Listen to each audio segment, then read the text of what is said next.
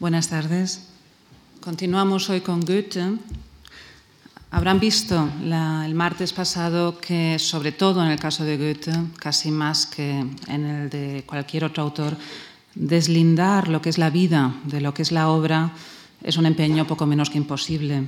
Así que hoy uh, no vamos a hacerlo, no vamos a hablar estrictamente de la obra, sino que vamos a continuar intercalando estas dos, estas dos partes de, de Goethe que son imposibles de desentrañar de todos modos.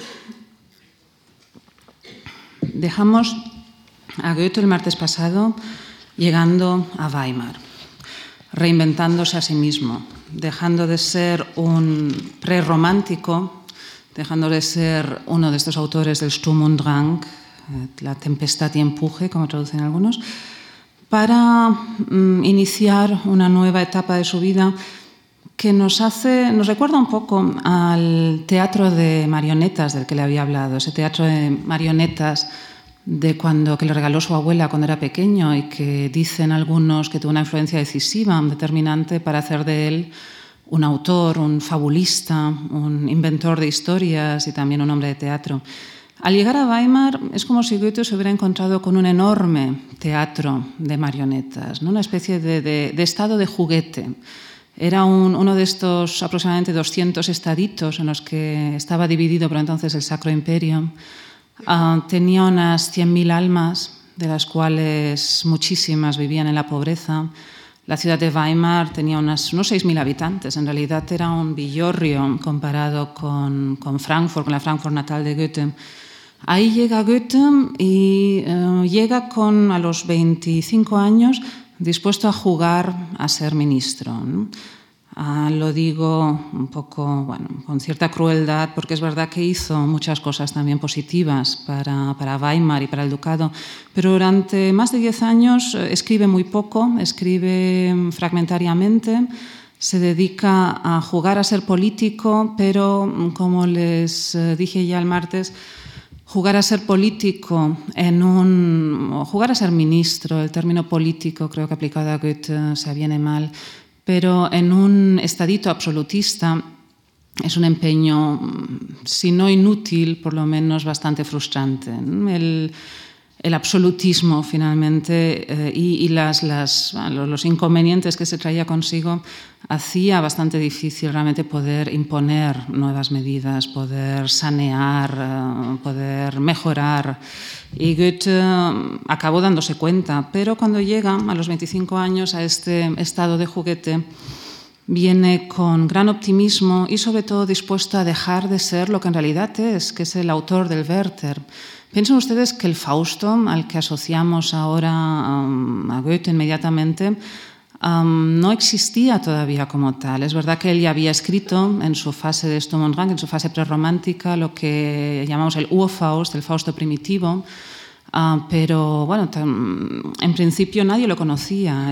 Solo un par de amigos, gracias a una de ellas, a una amiga suya, nosotros sabemos cómo era porque se descubrió mucho tiempo después de la muerte de Goethe el manuscrito de este primer Fausto, pero lo conocían algunos amigos y poco más. ¿no? Fue más adelante cuando publicó un fragmento y lo que vendría a ser la primera parte del Fausto no apareció hasta 1808. Es decir, en estas, en estas fechas, 1775, a Goethe se le conoce únicamente, que no es poco, por ser el autor del Werther, es decir, por ser el autor de esa, de esa novela que le, que le ocasionó tantos problemas también y tantas críticas. ¿no? Una novela que él escribió para superar, en el fondo, determinadas circunstancias vitales y con la que él ya no se identificaba en absoluto. Una novela que, si bien puso en marcha el engranaje, en gran medida, del romanticismo en Alemania, era un, un Goethe joven, impulsivo, que Goethe ya no quería seguir siendo.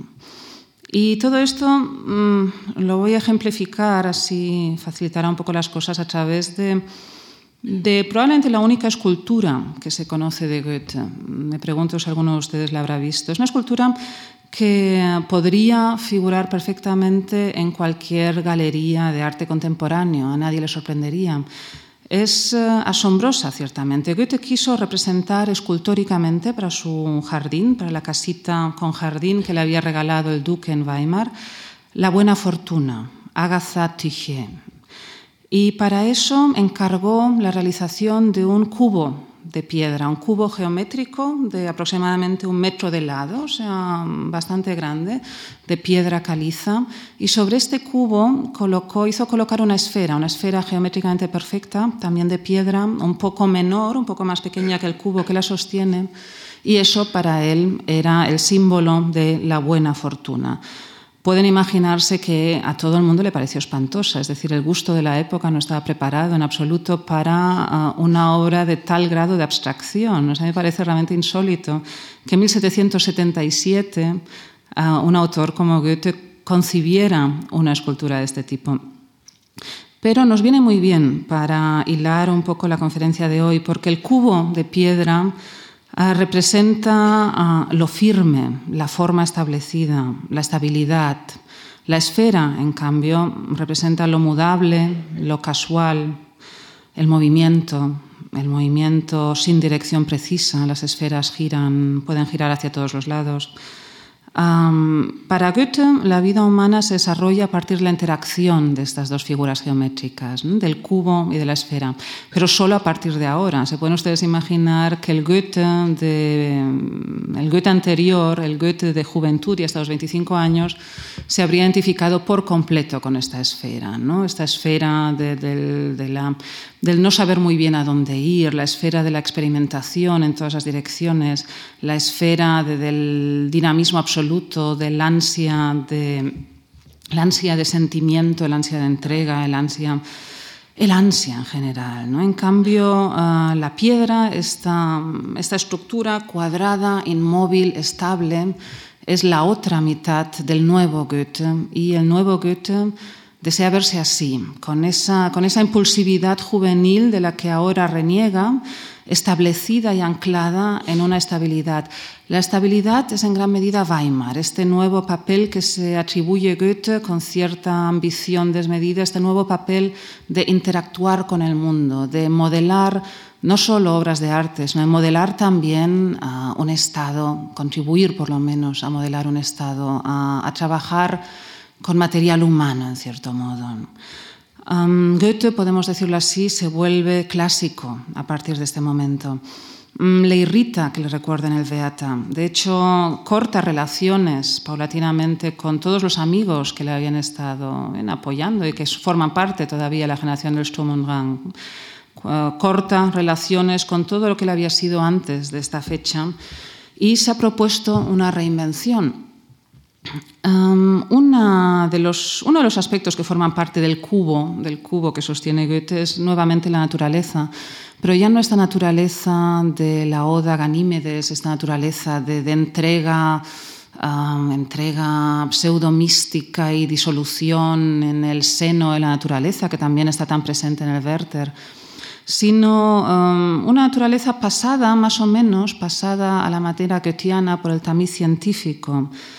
Ah, Goethe empieza a interesarse cada vez más por los estudios naturales y les voy a hablar de ellos mm, no porque, bueno, básicamente porque nos dicen muchísimo más de Goethe de lo que pudiéramos pensar en un principio. Nos dicen muchísimo sobre todo también de la obra de Goethe, aunque en un principio pueda parecer lo contrario.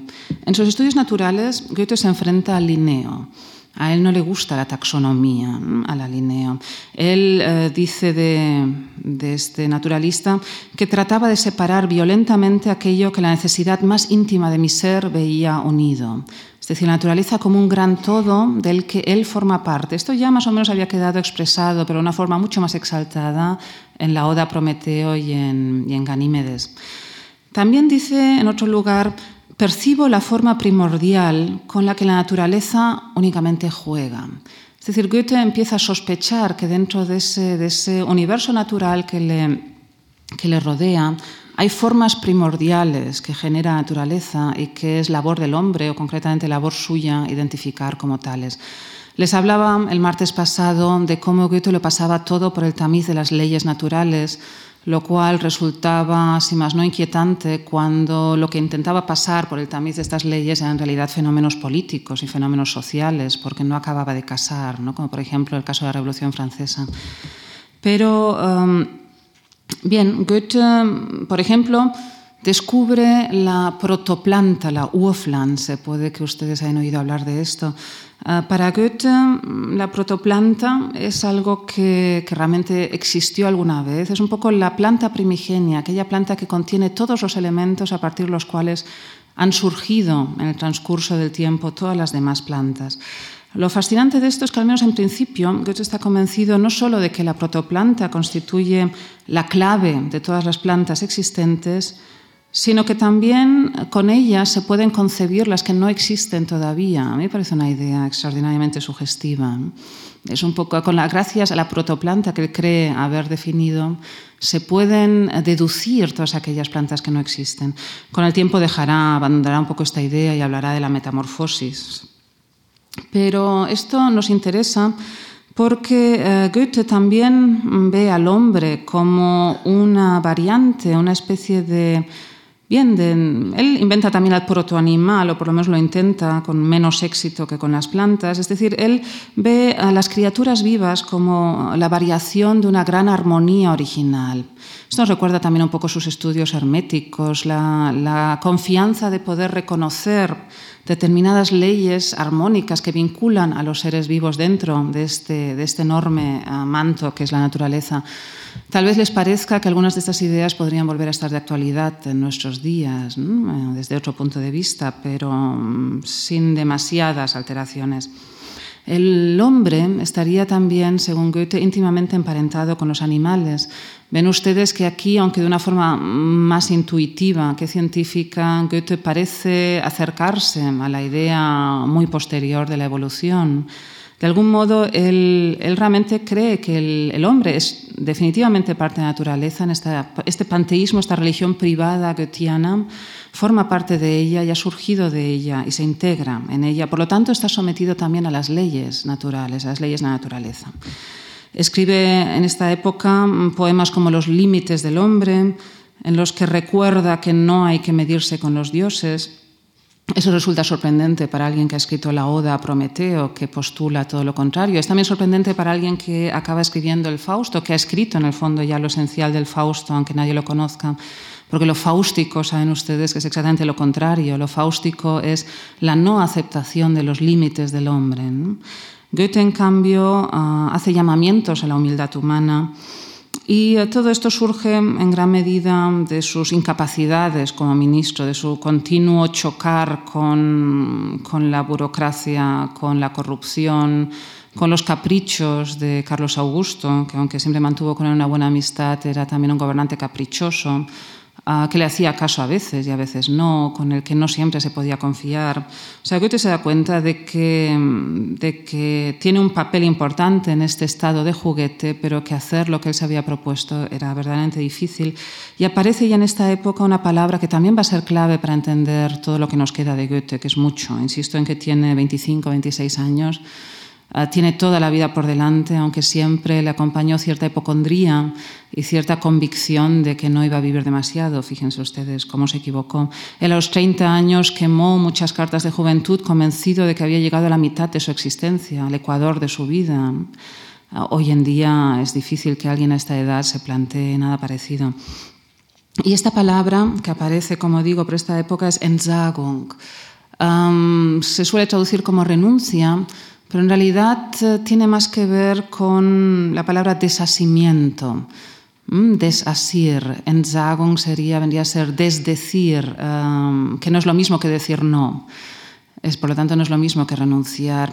Uh, aunque Goethe no conocía el budismo zen, yo creo que nos lo podríamos imaginar un poco en esta línea. El budismo zen nos enseña que lo que se trata es de aprender a no desear. Este concepto goetheano de Entsagung, del desasimiento, podríamos entenderlo así como eh, aprender no a decir no a algo que se desea, que eso es doloroso, sino aprender a no desear, aprender a autolimitarse en las propias capacidades humanas.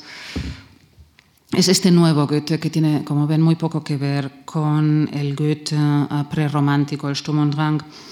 En parte les cuento todo esto insistiendo una vez más en lo que ya les dije el martes pasado. Goethe no es romántico, aunque se lo encuentren en las enciclopedias.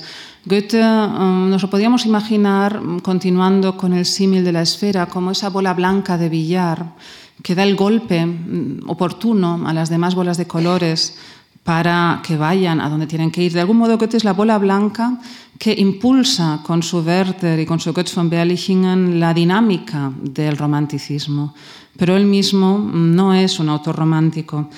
Y esto es importante porque nos ayuda en parte a acercarnos y en parte a alejarnos de Goethe. Dijo Ernst Gombrich que el romanticismo constituye la gran línea divisoria de la modernidad. Todo lo que queda antes del romanticismo nos puede parecer admirable, nos puede parecer fascinante, pero nos parece mm, extrañamente alejado de nosotros, de nuestros tiempos, de nuestros deseos. En cambio, con el romanticismo, mm, propiamente dicho, en el fondo um, simpatizamos porque nos identificamos en muchos de estos aspectos típicamente románticos, nos reconocemos a nosotros mismos porque somos sus herederos. Eh, Goethe está justo en medio. En la obra de Goethe encontramos un montón de elementos que van a ser fundamentales para el desarrollo del romanticismo, pero que eh, eh, los encontramos en un autor que en sí mismo no es romántico todavía. Se encuentra justo en esta línea divisoria, en este punto central. Por lo tanto, nosotros podemos simpatizar todavía y sintonizar estupendamente con el Fausto porque nos es familiar, todos hemos sentido alguna vez este deseo de, superar precisamente esas limitaciones humanas, de abarcarlo todo, de ir más allá de lo que nosotros podemos hacer. Sin embargo, nos resulta más difícil simpatizar con otros aspectos que para Goethe eran fundamentales, como por ejemplo su fe en la fuerza moral y espiritual del arte, esta convicción de que antes de que al ser humano se le pueda dar libertad política, hay que convertirlo propiamente en un ser humano. Y un ser humano no es algo que uno es al nacer, sino algo que uno deviene, algo en lo que uno trabaja, en lo que, algo que uno llega a ser. Eh, eso nos resulta mm, quizá ingenuo desde nuestra perspectiva. Esa fe tan absoluta que compartió también con Schillam en la capacidad redentora del, del arte y de la cultura. También a nosotros que hemos conocido Auschwitz y que sabemos que existe la bomba atómica, nos sorprende esa extraña vinculación entre lo verdadero, lo bello y lo bueno. Sabemos que hay verdades que están muy alejadas de la belleza y de la bondad. Y sabemos también que hay bellezas que, están mucho más relacionadas con la maldad que con cualquier otra cosa. Esta tríada que es fundamental en el idealismo alemán a nosotros nos resulta extrañamente alejada, posiblemente por desgracia. Nosotros ya no somos estas personas, ya no somos de este mundo, de este mundo goetiano. El romanticismo además deja de confiar en la razón humana y siente esta añoranza, sobre todo por una unidad perdida, perdida para siempre con la naturaleza. Vemos, en cambio, que Goethe, aunque a veces le cuesta un esfuerzo sobrehumano, Goethe consigue durante prácticamente toda su vida creer y mantener una convicción profunda en esa armonía fundamental con lo natural, a través de su convicción en las leyes naturales, a través de ideas como la protoplanta, a, través de toda esta cosmovisión cerrada en lo que todo tiene su lugar y tiene su sentido, Goethe consigue vivir todavía en un mundo um, cerrado, armónico, un mundo que se desintegrará probablemente para siempre poco después y que empieza a desintegrarse ya en vida del propio Goethe. Eh, Goethe, sin embargo, conoce la presencia de estas fuerzas, de estas fuerzas que llevan a la disolución y se pasa la mayor parte de su vida intentando y consiguiendo domesticarlas pero de vez en cuando asoman, y de vez en cuando asoman quizá, bien, desde luego algunas obras están claramente patentes, pero asoman también en obras líricas, en poemas de Goethe. Yo había pensado que tomando un poco como, como hilo conductor esta idea del cubo y de la esfera, esas dos dimensiones de la, de la buena fortuna, estas dos dimensiones que constituyen el nuevo universo de este Goethe reinventado, Voy a acompañarles un poco a través de un recorrido por algunos de los poemas más conocidos, más famosos de Goethe, Más que nada porque uh, para aproximarse a otras obras goetheanas um, disponen ustedes, afortunadamente, de, de, suficientes materiales. Sí, para aquellos que no conocían a Goethe, si he logrado suscitar algún tipo de curiosidad por él o por su obra, pueden ustedes ampliarla fácilmente. Sin embargo, la poesía de Goethe suele estar en antologías dispersas, a menudo mal traducida, muchas veces fuera de contexto. Y es una lástima porque en Alemania, a diferencia de lo que sucede en el extranjero, a Goethe se le conoce por tres pilares, por el Werther, por Fausto y por su lírica. En cambio, fundamentalmente por los problemas de traducción, eh, fuera de Alemania, a Goethe le conoce únicamente por los otros dos. Y había pensado que quizá, como hoy toca hablar de la obra de Goethe, les pueda resultar útil un pequeño recorrido poético, que al mismo tiempo, como es inevitable, nos llevará también a través de un recorrido de esta nueva vida de Goethe, mm, de este nuevo Goethe. Uh, hay, forma parte de, del cubo, de este cubo al que da estabilidad a Goethe y que sostiene la esfera a la nueva tarea política, como había dicho, su nueva vinculación a este ducado de Weimar, su alejamiento del Sturm und Drang, pero también una persona, una persona con nombre de mujer, una vez más. Me refiero a Charlotte von Stein. Mm, es, uh, Charlotte von Stein era una mujer de la corte de Weimar, exquisitamente bien educada, mm, que conocía a la perfección todos los modos de actuar en una corte y que, según el propio Goethe admitió, se ocupó en buena medida de domesticar a este pequeño salvaje que llegaba de esta Frankfurt burguesa y provinciana a los ojos de la aristocracia, de domesticarlo y de hacerlo útil para esta nueva vida como ministro, como consejero áulico en un ducado. Y además, por supuesto, consigue enamorarlo. Um, la señora von Stein, a los que algunos llaman la reina de las nieves, era una mujer extraordinariamente fría en el trato. Esto no solo lo dice Goethe, es una mujer, uh, um, por lo visto, de exquisita sensibilidad, pero gélida, poco dada a los afectos y desde luego nada dada al erotismo. Por lo tanto, como supongo que muchos de ustedes habrán oído ya, la relación que Goethe va a mantener con esta, con esta dama uh, va a ser estrictamente platónica, en parte porque ella, bueno, en parte, fundamentalmente porque ella sí se lo exige también. Um, al principio Goethe um, se siente posiblemente por primera vez eh, frente a una mujer que está a su altura, que incluso lo supera.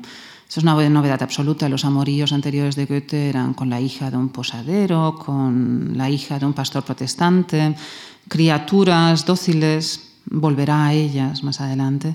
Pero Charlotte von Stein es una auténtica dama que escribe también poesías y alguna novela uh, que se mueve como pez en el agua en un mundo que para él, uh, que él codicia, y que él, uh, pero que le es totalmente extraño, le es ajeno. Y Bien, en principio le parece una excelente idea esta relación que, aunque sea platónica, será intensísima. O sea, se, se, conserva la correspondencia de Goethe a Charlotte von Stein, desgraciadamente no la que ella le dirigió a él, pero se sabe que era, fue realmente un amor, un amor intenso. Un, pero la situación, se pueden ustedes imaginar, en un hombre joven y ambicioso, la situación, esta especie de trato especial que tienen los dos de no, de no contacto físico, a Charlotte le parece muy natural, a Goethe, en cambio, no.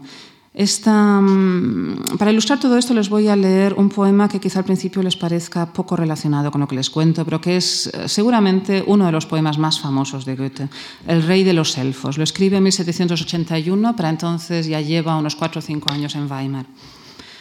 ¿Quién cabalga tan tarde por noche y viento? Es un padre con su pequeño. Con fuerza sostiene al muchacho en brazos, lo lleva seguro, lo lleva abrigado. Hijo mío, ¿por qué escondes la cara así?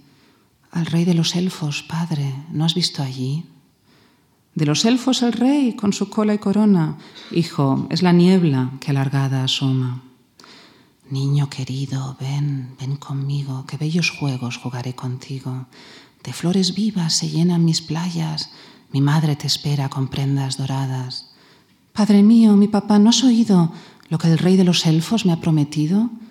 Calla, hijo mío, no tengas miedo, son hojas secas que agita el viento.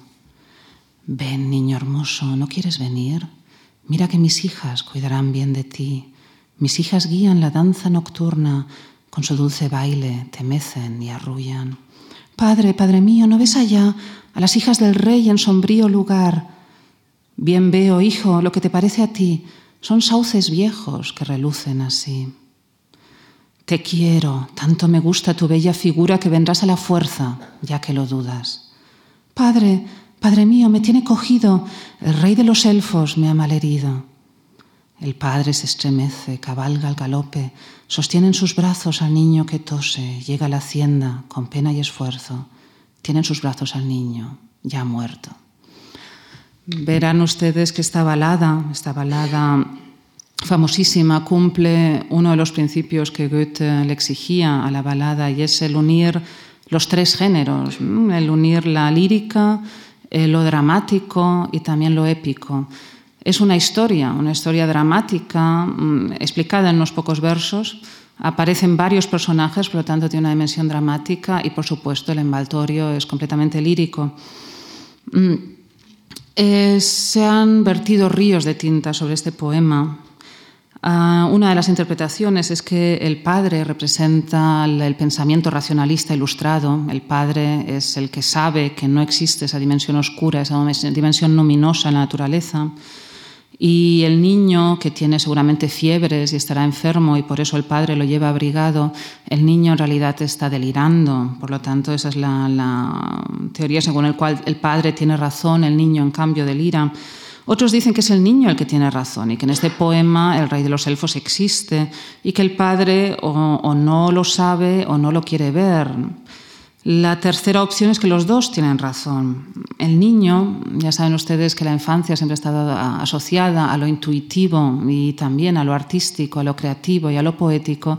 El niño tiene acceso a un mundo que al padre, como adulto, como racionalista, le está vedado. Desde ese punto de vista, los dos tienen razón. El niño realmente ve al rey de los elfos y el padre no lo ve porque no lo puede ver quizá le sorprenda que Nicholas Boyle lo definiera como uno de los poemas más aterradoramente eróticos de Goethe. Ustedes se preguntarán dónde está aquí el erotismo. O sea, es un padre con un niño, unas voces oscuras, eh, inciertas, eh, que acaban, acaban pues, de algún modo aparentemente provocando la muerte del muchacho en la última palabra. Mm, sin embargo, mm, ya saben ustedes que Goethe solía aprovechar sus vivencias para no para reproducirlas, tampoco, en fin, em, no para presentar testimonio, sino para sublimarlas, para llevarlas a una categoría ideal, a una categoría em, universal que nos puede apelar a todos nosotros aún hoy, más de 200 años después y, que aún así, a pesar de todo, está directamente vinculado con su propia existencia. Esto yo creo que es una de las, de las grandes maravillas de Goethe, una de las cosas que nos, que nos fascina una y otra vez, esa capacidad de ir de lo particular, de, de sublimarlo, de reproducirlo, pero al mismo tiempo de elevarlo a una dimensión totalmente distinta, muy superior. Em, personalmente, yo pienso que lo que. Bueno, hay, que, hay dos detalles biográficos, tres. En, cuando Goethe escribió este poema, una noche había visto pasar al galope a un hombre llevando algo en brazos. Al día siguiente supo que era un hombre que llevaba a su hijo, seguramente a ver a un médico. El niño estaba enfermo. Y al mismo tiempo también Goethe recuerda una, una cabalgata nocturna. Mm, verán que eso, este tema de, cabalgar por la noche, que es algo claramente peligroso, no había iluminación nocturna, como se pueden imaginar. Eso de cabalgar por la noche aparecía ya en ese poema dedicado a Frederique Brion, es mm, a veces un tema recurrente en Goethe. Eh, Goethe había cabalgado una vez a Tiefwood, donde se encontraba Charlotte von Stein, llevando en brazos sobre el caballo al hijo de Charlotte. El hijo de Charlotte Fritz se parecía muchísimo a su madre. Era un muchacho en edad tefébica, 10, 11 años. Ha habido algunas interpretaciones eh, escabrosas también de este poema, como se pueden imaginar. bien, el, el, niño, por lo tanto, se parece mucho a Charlotte von Stein, y Charlotte von Stein es realmente esta mujer a la que Goethe desea, pero no puede tocar, no puede obtener. Eh, yo entiendo que aquí en este poema lo que se está mostrando es la, los dos, los dos elementos de, ah, de, la mente de Goethe, en realidad. Lo que hoy llamaríamos, o sea, aplicarlo a Goethe es un anacronismo, pero lo que hoy llamaríamos consciente y subconsciente. El padre y el hijo, en realidad, constituyen dos elementos, de un, podrían constituir de una, una misma unidad la parte racional que intenta negar determinadas cosas oscuras, inquietantes y siniestras, que sería lo que representa el padre, pero después la parte infantil, la parte instintiva, la parte vinculada todavía de una forma mucho más directa con lo natural y por lo tanto también con lo erótico, que es el niño. El niño oye esas voces, esas voces que quieren seducirlo, quieren llevarlo hacia otro lugar. El, eh, Bien, el rey de los elfos le dice, eh, te quiero, tanto me gusta tu bella figura que vendrás a la fuerza. Hay una, una fuerza del eros que realmente está arrastrando, está intentando llevarse esa dimensión infantil, esa dimensión luminosa, subconsciente mm, de, de, esta, de esta unidad. Eh, yo entiendo que este poema, y más en el contexto en el que se escribió y con estos detalles de Fritz von Stein y con, esta, eh, con, este, con este estado que a Goethe le causó un gran sufrimiento, como sabemos también por otros documentos suyos, este poema eh, representa mm, en lo fundamental el estado, esta ambivalencia en la que se encontraba, este desear y no poder, y también ese miedo de alguna vez dejarse ir, ese miedo de eh, responder a esa tentación, esa tentación erótica y romper algún tipo de estabilidad que no desea. O sea, significativa esta vinculación de Eros y Zánatos, que la última palabra del poema sea muerto. Ah, si no conocen la versión musical que hizo Schubert de este poema, se la recomiendo porque en el poema de Schubert se nota también muy bien el, no sé, el caballo que, que, galopa en los primeros versos, ¿no? Quien cabalga tan tarde por noche y viento, y que se reproduce también en los últimos versos. El padre se estremece, cabalga al galope, sostiene en sus brazos. Esto evidentemente es, uh, pretendido por Goethe, en alemán suena parecido, Wer reitet so spät durch Nacht und Wind. En fin, esto se lo cuento un poco para Bien, para ver cómo la esfera y la bola, a pesar de lo clásico que se ha vuelto Goethe, siguen estando presentes y siguen interactuando. Y como Goethe, como hace en este poema, ejerce a veces unas fuerzas realmente sobrehumanas para mantenerlo todo bajo control.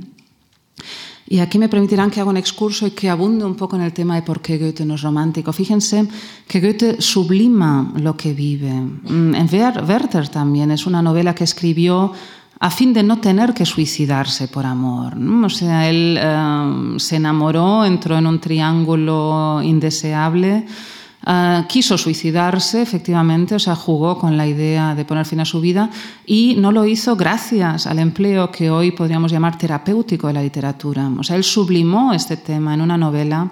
Lo hizo con tanta eficacia que él no se suicidó gracias a la novela, pero sí lo hicieron muchos otros. No sé si conocen la frase de Madame de Stael según la cual el Werther causó más suicidios que la más hermosa de las mujeres. O sea, él, para un público todavía no avezado a distinguir entre la realidad y la ficción y no acostumbrado todavía a esta innovación de Goethe de, de escribir en base a lo vivido, separar realidad y ficción era todavía una lección no del todo aprendida. Y realmente la, la Werthermanía que provocó Goethe con esta novela escandalosa y revolucionaria provocó indirectamente, en efecto, muchos suicidios.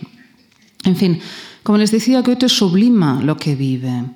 Ah, lo hizo con el Werther, lo hace también con el Fausto. Fausto es el símbolo de las tentaciones que el mundo le ha ofrecido siempre a Goethe. La tentación del erotismo con el episodio de Margarita, la tentación del poder, o sea, esto aparece en la segunda parte del Fausto que Goethe escribiría bastante más tarde, que no, se publicaría hasta su muerte, hasta después de su muerte. La tentación de la política, la tentación del, poder, la, la, tentación de crear nuevos mundos, de, de ganar tierras al mar. O sea, todo esto son las tentaciones de Goethe y el Fausto también se puede leer, por lo menos una lectura ah, admisible, como una superación y sublimación de todo aquello que Goethe no se permitió a sí mismo. Sin embargo, la generación romántica no está dispuesta a renunciar, ni a desasirse, ni a sublimar. La generación romántica vive todo esto. La generación romántica uh, no acaba de conseguir esta sublimación o lo consigue pocas veces o lo consigue de forma dolorosa. Piensen en Hölderlin, que enloquece, o en Kleist, que se suicidia, o en Lord Byron, que acude a Grecia para luchar en la guerra. La generación romántica um, vive desgarrada, pero vive las cosas, no las sublima. Por eso insisto de nuevo en el no romanticismo goetheano. Y bien, después de este excurso volvemos a este Goethe que sufre, que tiene este Ah, según la mayoría de los críticos, Goethe, a la edad de 37 años, todavía no había tenido ninguna experiencia erótica satisfactoria. Se había movido continuamente en el deseo y en el platonismo, pero no había realmente por miedo en parte las enfermedades venéreas, por... Eh, la, bien, en fin, por la sociedad mm, protestante de su tiempo, por el miedo a convertir a sus amadas en una margarita, es decir, una infanticida en potencia, ya que él no está dispuesto a casarse.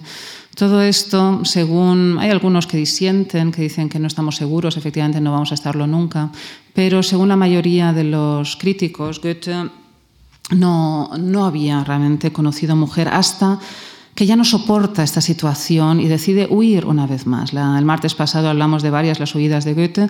Goethe huye de nuevo, esta vez a Italia, sin despedirse de Charlotte von Stein. Charlotte von Stein no se lo va a perdonar nunca.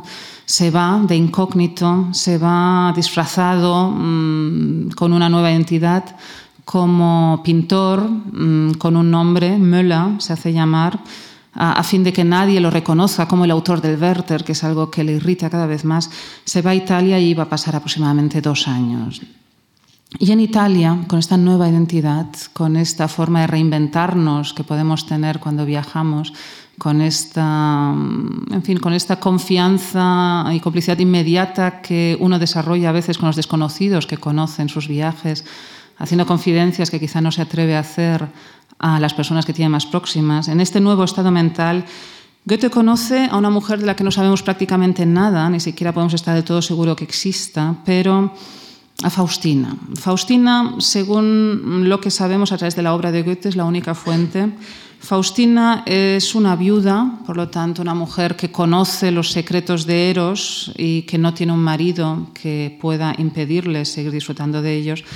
Una viuda joven, posadera, que, bien, a la que Goethe conoce, una mujer romana, y de la que Goethe habla en algunos de los poemas más bellos ah, que ha escrito, que son las elegías romanas, poemas que de pronto, a diferencia de todo esto que hemos visto, que son poemas de frustración, de deseo insatisfecho, son poemas de auténtico mm, disfrute hedonista de los goces del amor.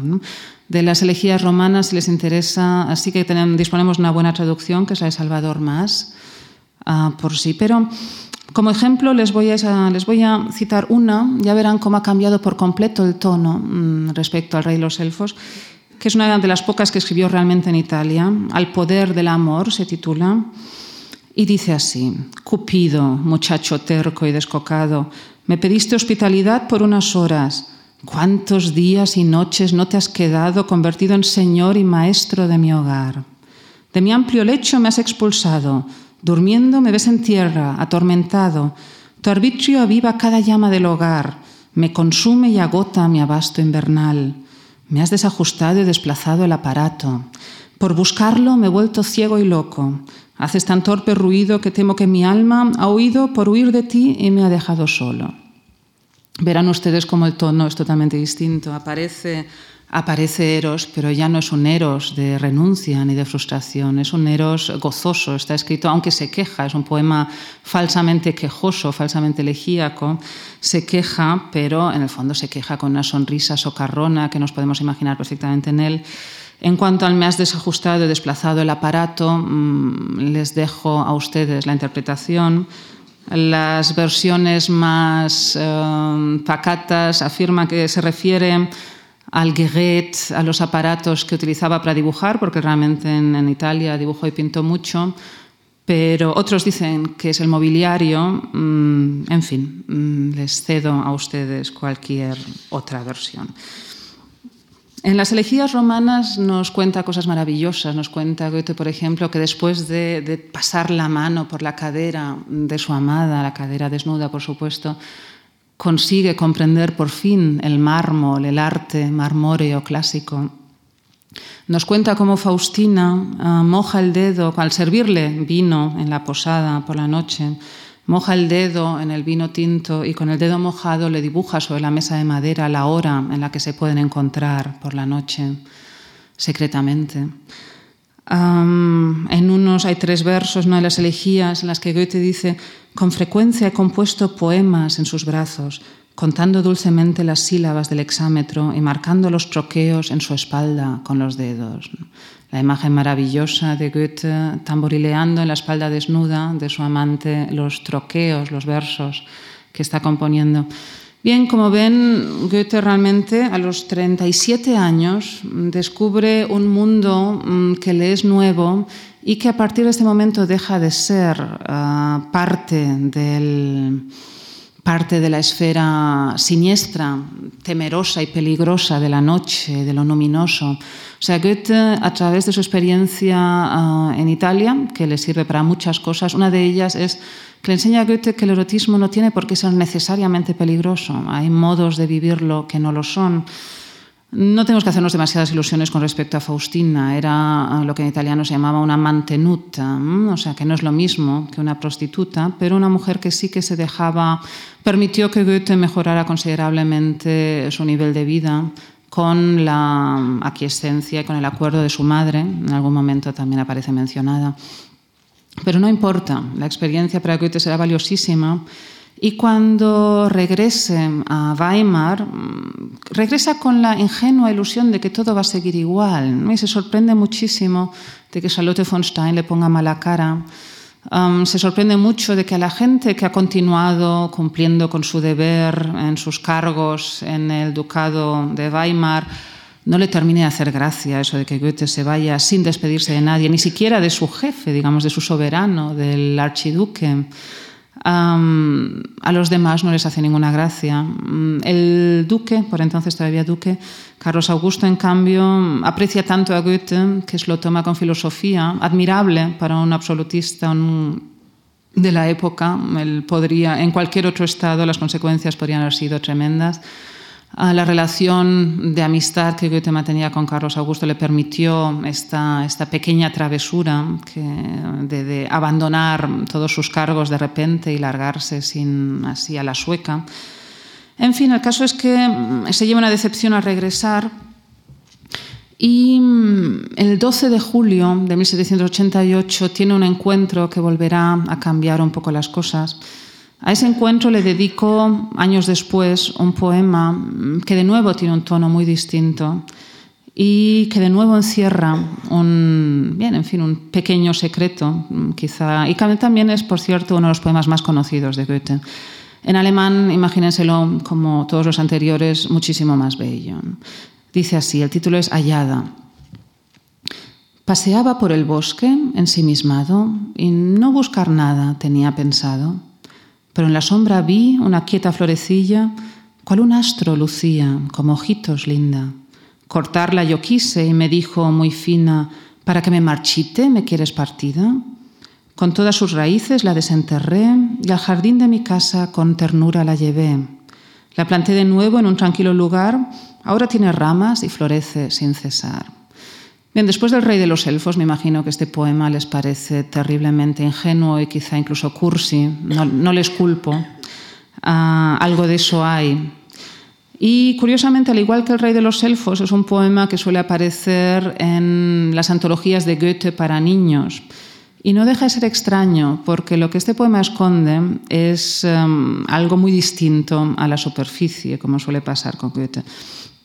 Bien, Goethe nos cuenta que paseaba por el bosque, ve una flor, la corta y la, se la lleva después de la queja de la flor y la, hace crecer en otro sitio. Imagino todos ustedes conocen el significado de la palabra desflorar.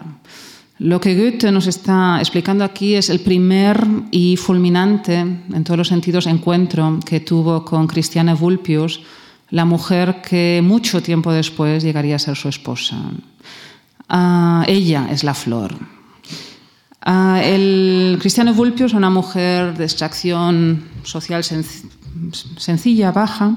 Ella trabajaba en una manufactura de flores de tela, no me digan que eso no es bonito también y que le va estupendamente lo de la flor. Ella uh, fue a buscar a Goethe a la casa que tenía un poco en las afueras de Weimar, a aproximadamente unos, unos 20 minutos de paseo desde el centro de Weimar y que ahora es un museo que les recomiendo visitar. Um, Cristiana, digo, y fue a buscarlo para um, darle un mensaje de su hermano que pedía su apoyo en un asunto que no nos incumbe. Um, no sabemos muy bien qué pasó, pero fue Veni Vidi Vinci, o sea, Cristiana y Goethe se encontraron y por lo visto ese eh, día Goethe que ya había ya sabía muy bien cómo son estas cosas a través de sus lecciones romanas, um, en fin, um, digamos que cortó la flor. Um, Cristiana, como bien dice el poema, le dijo, para que me marchite, me quieres partida. Es decir, claro, Cristiana se vio deshonrada. Sabemos a través de tantos personajes goetheanos lo que esto puede significar en ese tiempo. Goethe también lo sabía y efectivamente, como dice en el poema, con todas sus raíces, es decir, ciertamente apartándola de todo lo que había sido su ámbito social hasta el momento, se la lleva al jardín de su casa, literalmente. Es decir, Goethe tenía este, esta casita con jardín, como les decía, en las afueras de Weimar. En Weimar propiamente tenía su residencia principal y ahí, es decir, en unas, um, bueno, con, a una distancia prudencial de la sociedad terriblemente pacata de Weimar, puso a Cristiane y convivió con ella sin um, el sacramento matrimonial. Se pueden ustedes imaginar lo que eso supuso para la sociedad de Weimar. Goethe, nada menos, el gran Goethe, el gran Goethe, el ministro, el consejero áulico de la corte, está ah, manteniendo un concubinato pecaminoso con una mujer que encima no le llega ni a la suela de los zapatos, según la sociedad de Weimar. Es una mujer realmente de una educación, fin, escasa, precaria muy alegre, muy vital, eh, pero muy sencilla, el perfecto contrario de lo que era Charlotte von Stein. Charlotte von Stein evidentemente se enfada terriblemente. Charlotte von Stein jamás le perdonará esto a Goethe. Y a Goethe, ingenuo como es a veces, le sorprendió muchísimo porque él pensaba que la relación que tenía con Charlotte von Stein, que era espiritual, platónica, intelectual, era perfectamente compatible con esta otra relación puramente erótica que tiene con esta criatura como la llamaba, o con este eroticon, como la llamaba también, o con el tesoro de su cama, que es como también la llamaba. Uh, Charlotte von Stein no lo vio así um, y, en fin, le niega la palabra. Y uh, bueno, um, así continúa la vida de Goethe que aprende continuamente a renunciar y a desasirse de tantas cosas. Uh, con la experiencia en Italia le lleva a Goethe a reencontrarse con lo que según Ortega era su auténtica vocación, que es la de escritor, se da cuenta de que hacer de ministro no es lo suyo, mm, le frustra demasiado, por lo tanto solicita, ah, antes de llegar a Weimar prudencialmente, por lo que pudiera ser, por carta, le solicita al duque que por favor eh, vuelva a admitirlo, pero descargándolo de ocupaciones y permitiendo que mm, desarrolle su actividad artística.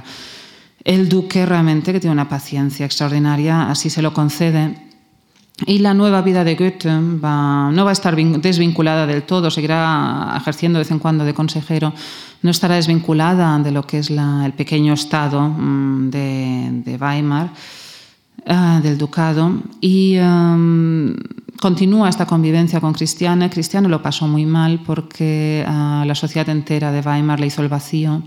Pronto um, tuvo, tuvo un hijo, uh, tuvo varios en realidad con Goethe fuera del matrimonio, por supuesto, de los cuales solo sobrevivió uno, August von Goethe, el primogénito y único hijo superviviente.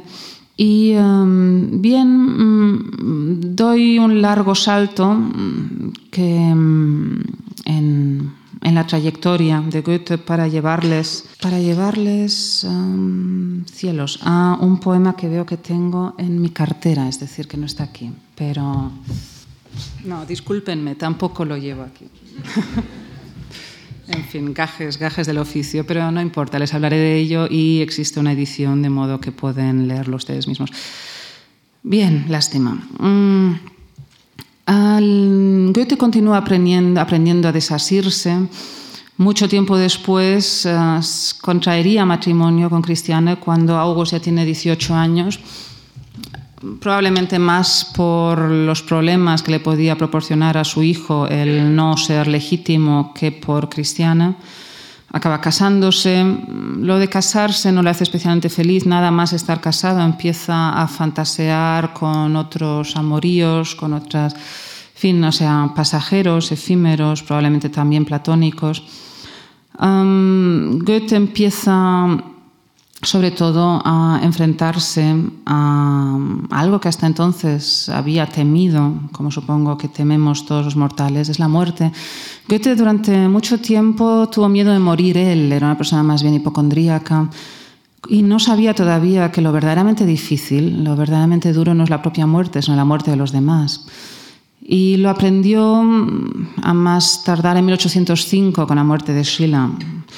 Goethe lloró amargamente. Es, eh, yo creo, el primer testimonio fehaciente que se tiene de un Goethe llorando. O sea, lloró cuando murió Schiller, con quien había desarrollado este estupendo, ingenuo, pero al mismo tiempo maravilloso programa clásico, programa fundamental del idealismo mm, alemán. Schiller, con quien había comentado su Ifigenia, con quien había tenido esta extraordinaria amistad que dio lugar a una correspondencia monumental. Ah, también muere en uh, 1816 Cristiane de un modo espantoso. La muerte de Cristiane fue terrible. Ah, tuvo dolores horribles, eh, una infección de la sangre. En fin, les ahorro los detalles escabrosos y espantosos. Tanto en el caso de Schiller como el de Christiane, como también el de Herder, que también murió antes, un poco antes de Schiller.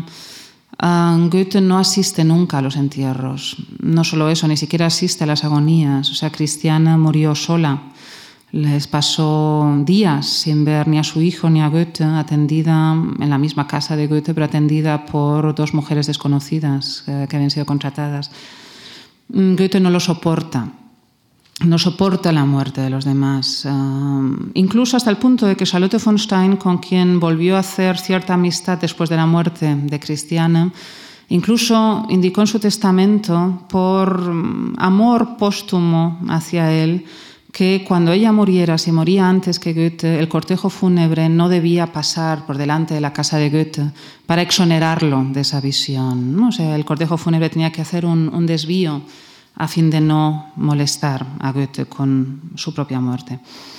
Eh, Goethe, bien, se va quedando cada vez más solo, mm, no solo en el sentido literal, perdiendo a Cristiana, perdiendo a estos amigos fundamentales, sino también, también eh, como literato.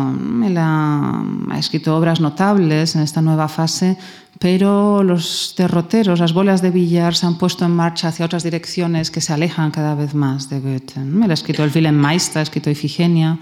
Con el Wilhelm Meister todavía eh, logra algún favor por parte de la nueva generación romántica, pero las cosas van por otro lado y él se da cuenta cada vez más de que se está convirtiendo en una especie de monumento viviente.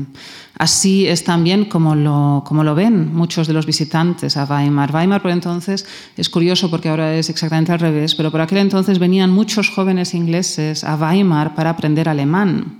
Hoy en día mm, el éxodo es en el sentido inverso.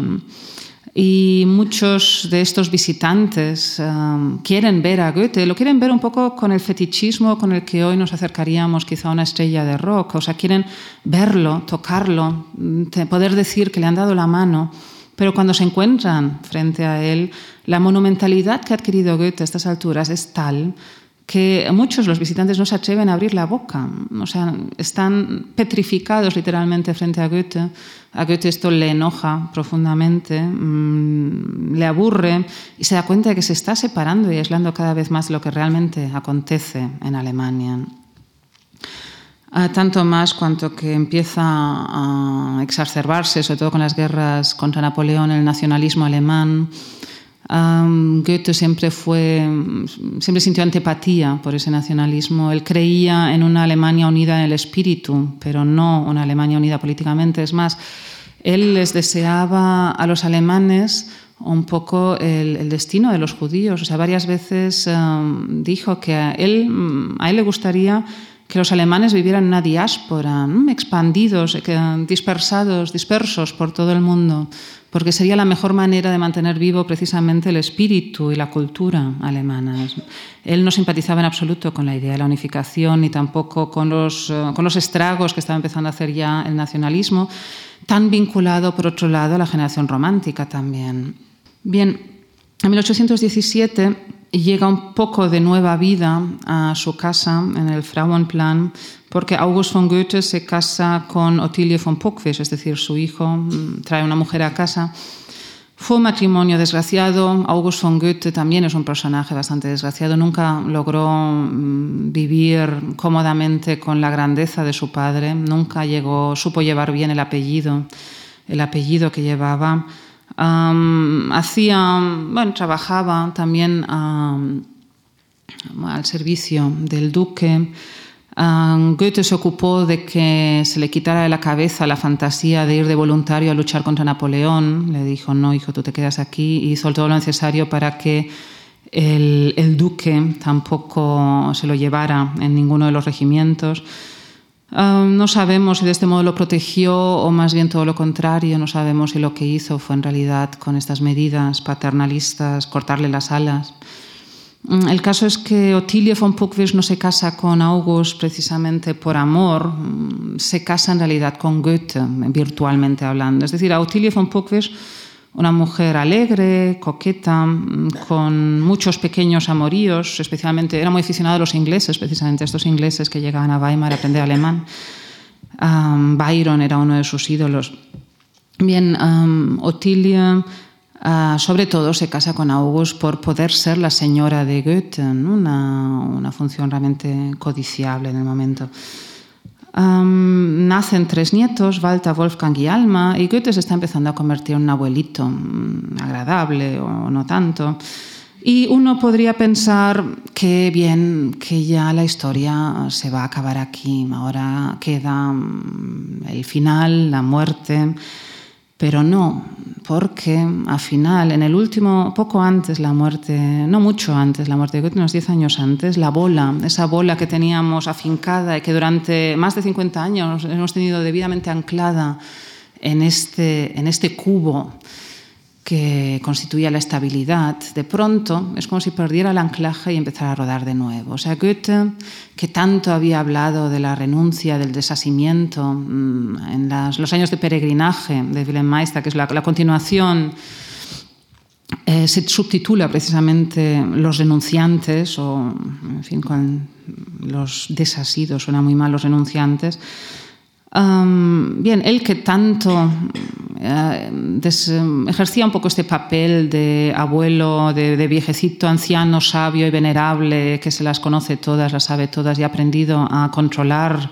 sus demonios, como decía Tomás Mann, a encerrar sus perros en el sótano, resulta que se enamora, se enamora de nuevo apasionadamente, fue su último gran amor y ese amor no se queda esta vez, no estaba llamado a quedarse en lo platónico porque, y esto es tan antiguetiano, aquí casi podemos decir que se reinventa de nuevo, es el canto de cisne de un Goethe que por un momento regresa de algún modo a su fase de Sturm und Drang. Lo que hace es enamorarse de una muchacha de 19 años, él tiene 72. Se enamora de Ulrike von Levetzow y le dedica una, uno de los poemas más desgarradores y más bellos que ha escrito Goethe, que es la Elegía de Marienbad, que forma parte de una trilogía, la trilogía de la Pasión.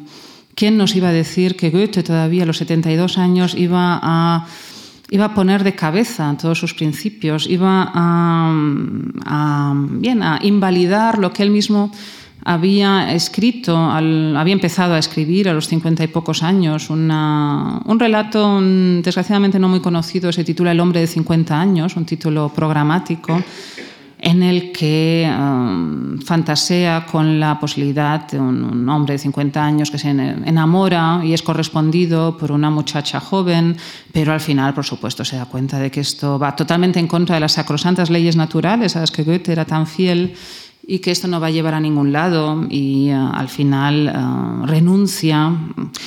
Digo, esto todo esto lo había escrito, por supuesto, mucho tiempo atrás. Renuncia a, a, la joven y deja que se case con alguien de su edad. En este relato, El hombre de los 50 años, hay un par de detalles interesantes. Por ejemplo, ese hombre, piensen que el propio Goethe tenía más o menos esa edad cuando empezó a escribirlo. Ese hombre del relato um, intenta rejuvenecerse mediante la cosmética, le pide consejo a un amigo suyo que es actor y que conoce el uso de los uh, potingues y de los um, ungüentos de botica.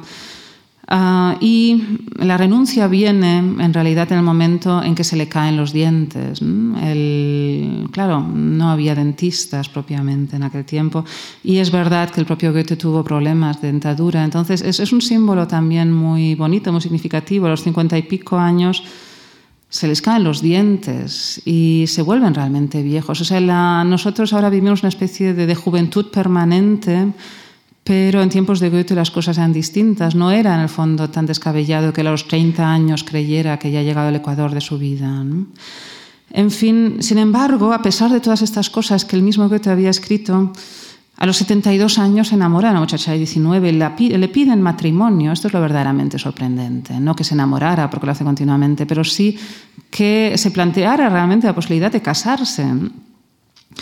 La muchacha le da calabazas y son, es ese no de la muchacha el, el, que realmente provocó la escritura de esta maravillosa elegía de Marienbad que Goethe compuso en la carroza cuando regresaba de Marienbad, que es donde, donde se hallaba esta muchacha y donde y donde la pidió, le pidió la mano, a través, por cierto, del duque Carlos Augusto, no personalmente. Bien, en la carroza que le llevaba de nuevo de huida, porque de nuevo se fue sin despedirse, de regreso a Weimar, en ese viaje, y las carrozas entonces se movían mucho, compuso, por lo visto, la energía de Marienbad, de la que quería leerles un par de estrofas, pero me temo que no voy a poder hacerlo, y como se acerca el final de la conferencia, quizá después de todo no sea tan dramático. Bien, después de este último episodio, este canto de cisne de un Goethe que por un momento vuelve al Sturm significativamente en esa trilogía de Marienbad, el primer poema es un poema titulado A Werther, precisamente, en parte porque el editor le había pedido que hiciera una especie que, bueno, se iba a reeditar el Werther, le pidió que escribiera unas palabras pero claro, de pronto, por primera vez vemos a un Goethe con una actitud mucho más benévola con respecto a este Werther del que había despotricado tanto desde los 25 años y está tan harto de ser considerado como el autor del Werther. De pronto lo vemos uh, benévolo con respecto a esta criatura que vuelve de pronto a su existencia. ¿no? Y um, uno de los versos dice, se dirige a Werther, le habla de tú, y dice, bueno, tú no del todo culpable. O sea, de pronto vemos una tolerancia con respecto al, drama de amor de Werther y nos podemos imaginar que sentimientos parecidos nublaron por un momento a este Goethe anciano. En fin, en, por estas fechas empieza, un poco antes en realidad, empieza a escribir su autobiografía, Poesía de Verdad, que estaba llamada a funcionar según estas leyes naturales Goethe es una metáfora que utiliza también para explicar su proyecto autobiográfico. Goethe habla de, de, que uno es como una semilla, la semilla de un árbol. Supongamos que uno es una bellota si el entorno es propicio, si uno está plantado en una ladera en la que haya luz y no demasiado viento, si uno está salvo de las heladas, si crece en una tierra bien abonada, de esa bellota saldrá una magnífica encina, un roble que dará mucha sombra a su alrededor. Pero, pero si resulta que, que ese, esa bellota nace en, un mal, en mala tierra, saldrá una plantita y quizá no viva mucho tiempo, desde luego no ejerza influencia alguna. Lo que sí que está claro, y ahí eh, nos encontramos con la ley natural, es que si uno es una bellota, jamás saldrá de ahí un olmo. Es decir, ahí, ahí está también el tema de la autolimitación humana relacionada con esta idea de la ley natural. Es decir, hay una ley que en función de las circunstancias podrá hacer de ti algo más o menos frondoso, pero lo que está claro es que tú estás llamado a ser el árbol que llevas en ti.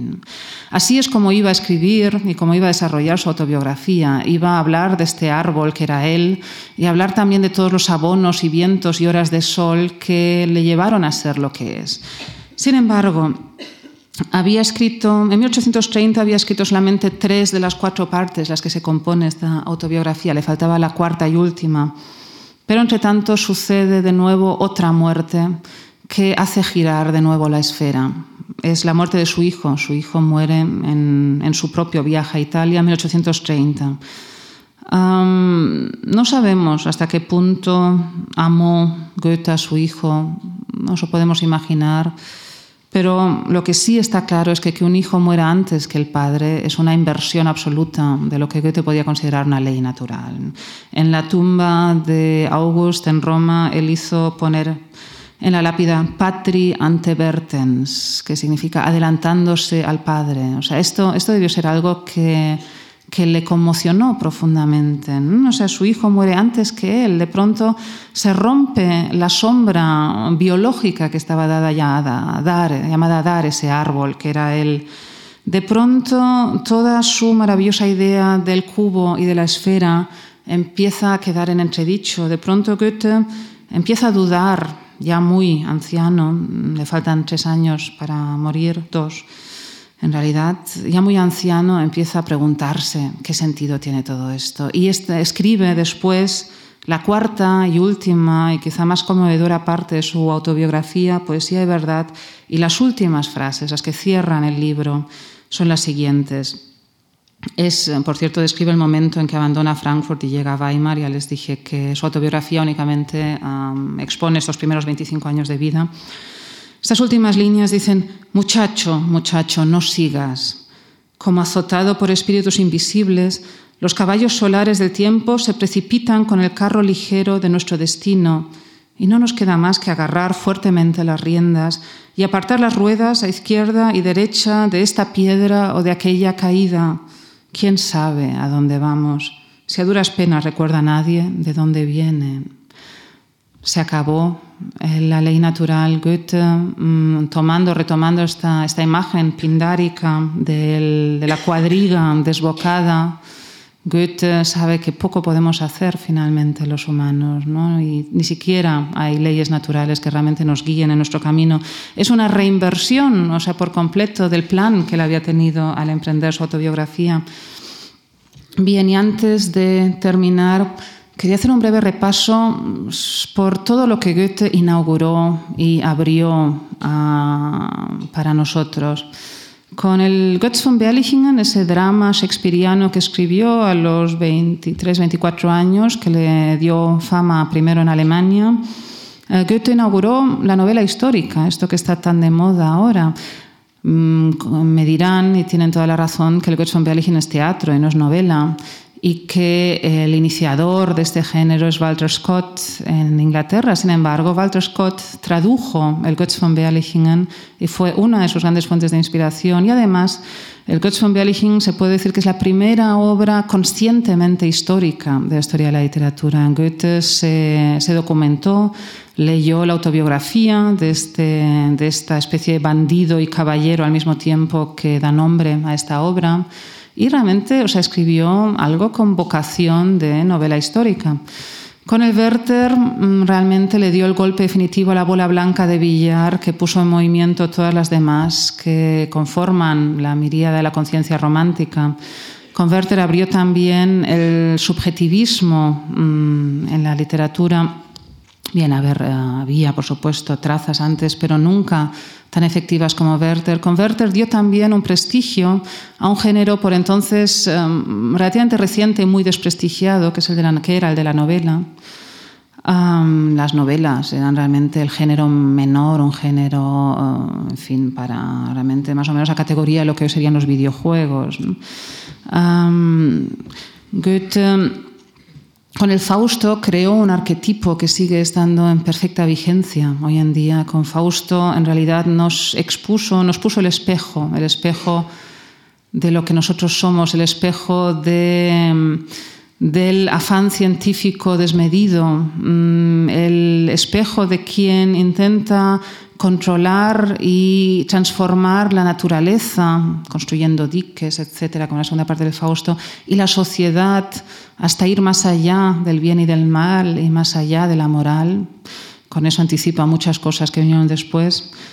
Y em, bien, ¿qué más? Con, inventa en realidad toda una época en la literatura alemana que es el llamado clasicismo de Weimar, él y Schiller Ah, con más adelante, ya después de que Schiller muriera, mm, el Goethe se va alejando de ese clasicismo mm, helenizante para abrirse a nuevos mundos y con el diván de Oriente y Occidente inventa el orientalismo.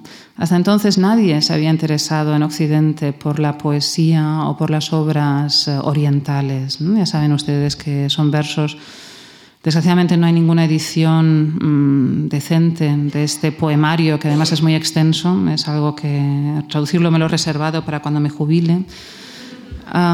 bien, o sea, inventa el orientalismo, inventa la fascinación por el oriente que tanta cola iba a tener después en las artes y en las letras europeas.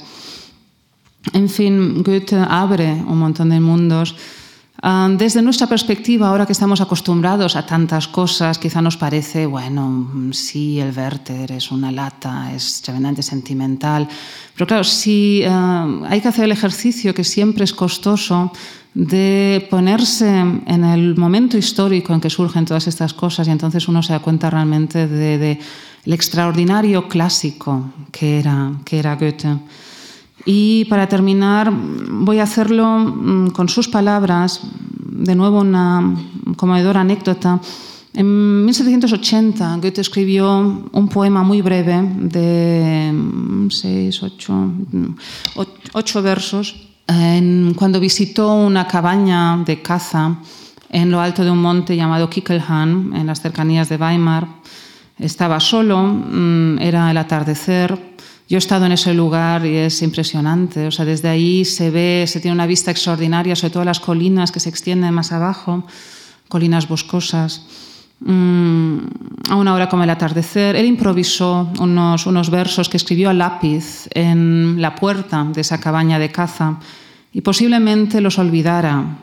En 1831, menos de un año antes de morir, Goethe hace una de sus últimas excursiones hacia ese lugar de su juventud y al, hallarse en esa misma cabaña, reconoce aquel poema que había escrito tantas décadas atrás, cuando estaba enamorado de Charlotte von Stein, cuando estaba todavía lleno de ilusión sobre lo que iba a poder hacer en Weimar.